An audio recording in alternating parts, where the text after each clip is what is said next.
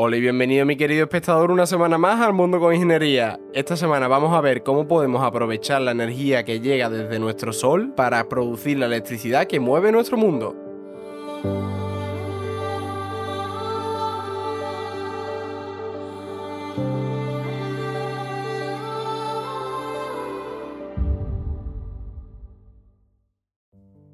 En episodios anteriores ya hemos revisado distintos tipos de fuente de energía que ha utilizado el ser humano para mover su mundo, mejorar y seguir avanzando como especie. Hemos mencionado a la máquina de vapor, la cual permitió la primera y segunda revolución industrial y revolucionar el mundo por completo.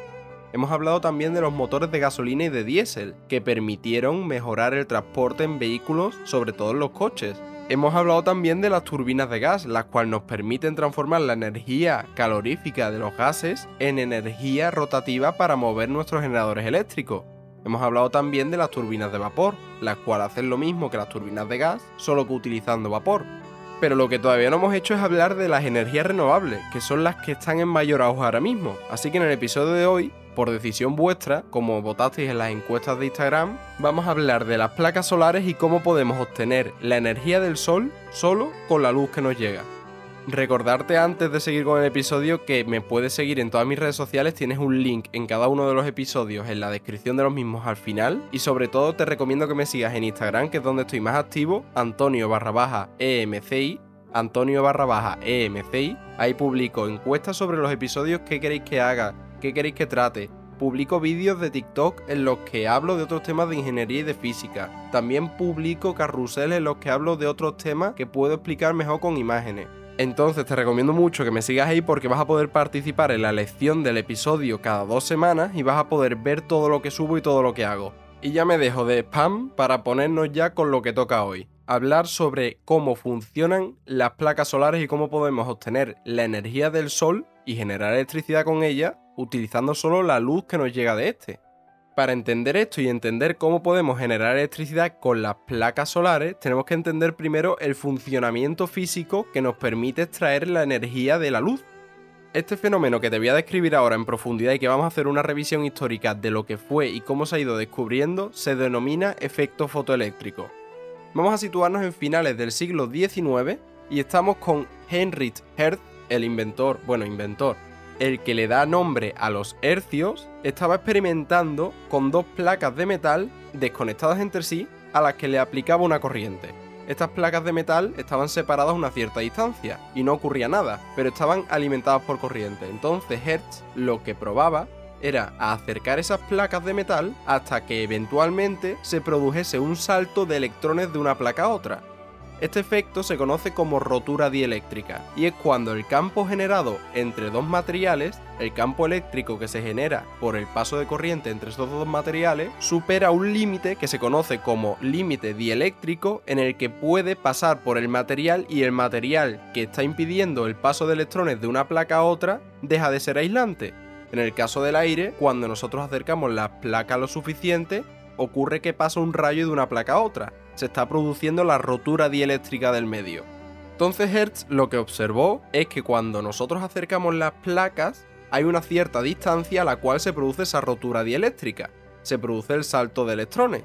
Pero ocurría algo muy curioso y es que cuando le aplicaba a las placas una fuente de luz ultravioleta, la distancia a la que ocurría la rotura dieléctrica del aire era mayor, es como si estuviésemos energizando con la luz ultravioleta que estamos aplicando sobre las placas de algún modo el medio y la rotura dieléctrica necesitase menos campo eléctrico para originarse.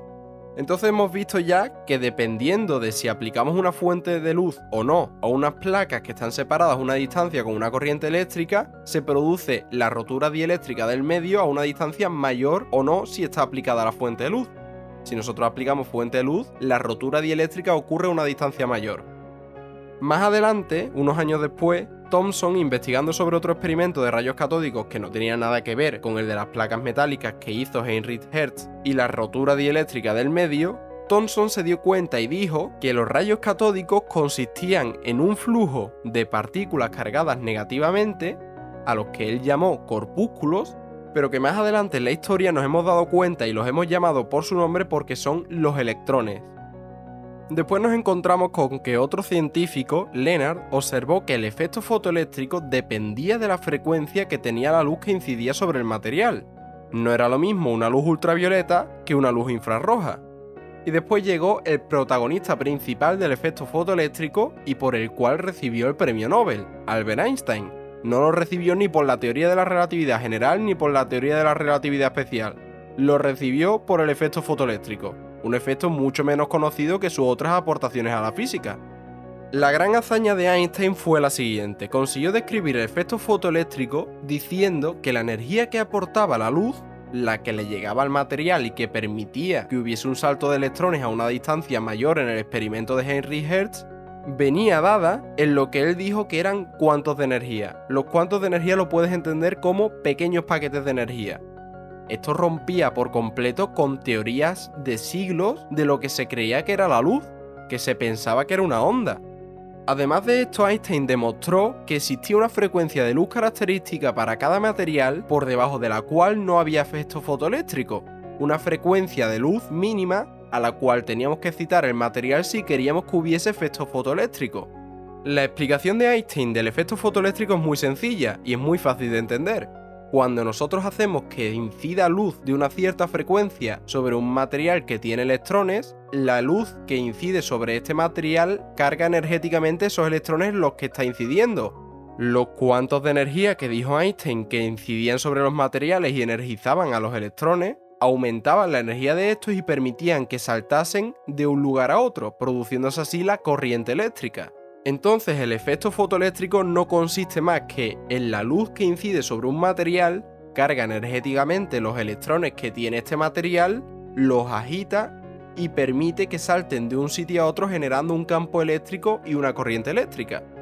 La descripción matemática de Einstein del efecto fotoeléctrico y la explicación física de este rompía por completo con la teoría que te he dicho antes de siglos y siglos de entendimiento de la luz, la luz era una onda, entonces ¿por qué portaba cuántos? ¿Por qué portaba pequeños paquetes de energía? Esto daba pie a la dualidad onda-corpúsculo de la luz, que es una característica intrínseca de la mecánica cuántica, de la cual por cierto Einstein renegó por completo e intentó refutar durante años, aún así sin éxito. Pero estas características de la mecánica cuántica y de cómo Einstein intentó refutarla, nos la vamos a dejar para otro episodio porque es muy denso, es muy largo, pero es muy bonito y seguro que te interesaría. Pero no lo vamos a tratar aquí porque no viene al caso. Entonces, habiendo ya entendido que el efecto fotoeléctrico consiste en excitar los electrones energéticamente con cuantos con pequeños paquetes de energía que proviene de la luz y hacer que estos generen una corriente eléctrica, podemos entender ya cómo las placas solares generan la electricidad que alimenta nuestras casas. Las células fotovoltaicas, que aprovechan el efecto fotovoltaico, que es un caso especial del efecto fotoeléctrico, consisten en lo siguiente.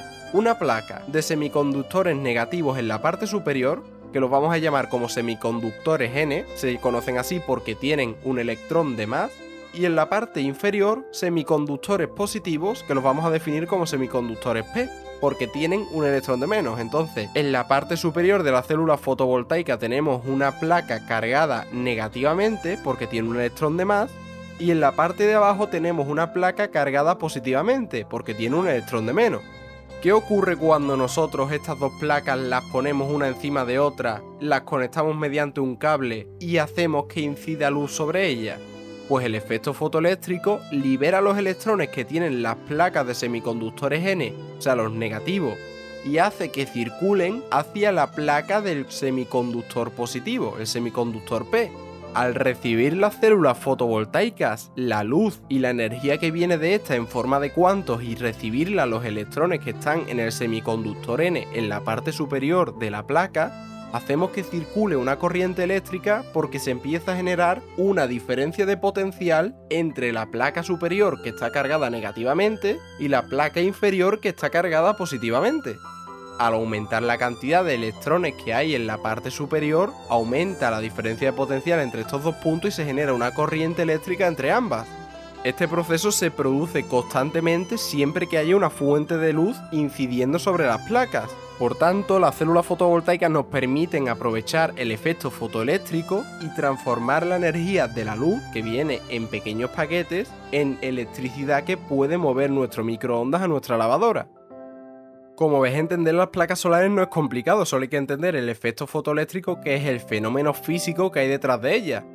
Por último vamos a hacer una revisión de todo lo que hemos visto rapidísimamente para que te quede todo más claro. Entonces, el efecto fotoeléctrico es el fenómeno por el cual los electrones, excitados energéticamente por la luz, se liberan y saltan de un medio a otro. En el caso de las placas solares, lo que hacemos es, excitando los electrones, moverlos de un semiconductor a otro y generar la corriente eléctrica que permite que nosotros podamos aprovechar la energía del sol. Y hasta aquí el episodio de hoy, espero que te haya gustado, que hayas disfrutado y que hayas entendido el efecto fotoeléctrico que te hayas quedado con cómo Einstein lo explicó y con cómo podemos aprovechar este fenómeno tan increíble para generar la electricidad que llega a nuestras casas a partir de la luz.